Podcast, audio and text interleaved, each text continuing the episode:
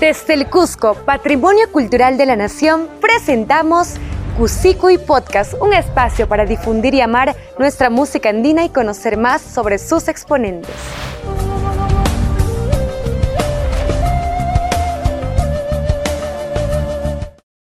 Hola, bienvenidos a un nuevo capítulo de y Podcast. Yo soy Cris Mervaca y te seguiré acompañando en este viaje cultural.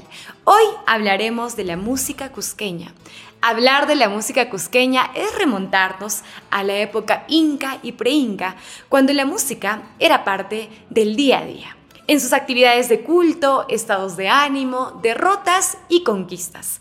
El Tahuantinsuyo y principalmente el Cusco como capital se caracterizaba por sus múltiples festividades, ocasiones propicias para el desarrollo de la música. El cronista Martín de Murúa llegó a decir que incluso cuando el Inca se lavaba los cabellos se hacían grandes fiestas, afirmación que seguramente es algo exagerada.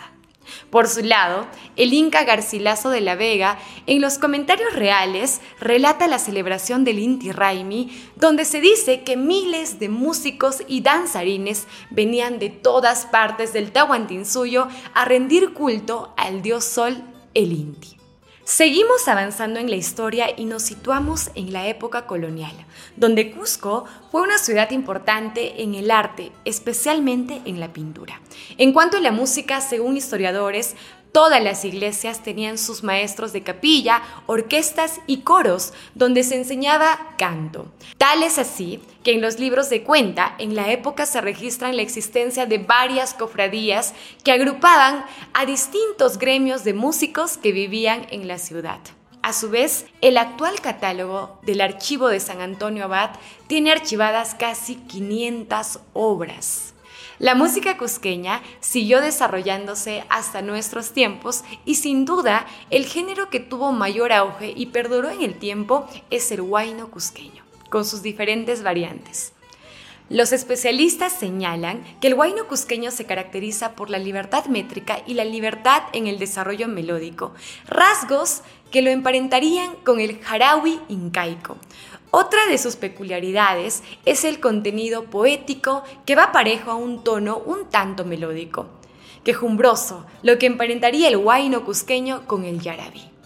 Según los hermanos Montoya, el huayno cusqueño se divide entre los de las provincias altas como Chumbivilcas, Canas y entre otras, y las provincias bajas como Acomayo, Calca, Urbamba, por ejemplo, encontrándose sutiles diferencias en cuanto a estilos, instrumentación y vocalización. Y también, obviamente, la elección de las lenguas. Entre los representantes que podemos mencionar están los campesinos de Paucartambo, Condemaita de Acomayo, Pancho Gómez Negrón, el conjunto Amaru, Rosita del Cusco, el embajador de Quiquijana, los bohemios de Maras y entre muchos otros artistas que fueron representando a la música andina a través de los tiempos. A lo largo de estos episodios iremos conociendo de a poco a varios de los mencionados, un poco de la historia y también la música que ellos han hecho y cómo han ido evolucionando en el tiempo. Esto es un poco de la historia de la música cusqueña. En los siguientes capítulos seguiremos conociendo mucho más de ello a través de los artistas, muchos de ellos que ya lo hemos mencionado. Iremos conociendo sus canciones, iremos conociendo su historia y cómo se ha ido desarrollando la música andina a través de los tiempos. Los esperamos en un próximo episodio de Cusico y Podcast. Chao, chao. Desde el Cusco, Patrimonio Cultural de la Nación, presentamos y Podcast, un espacio para difundir y amar nuestra música andina y conocer más sobre sus exponentes. Encuéntranos en nuestras redes sociales.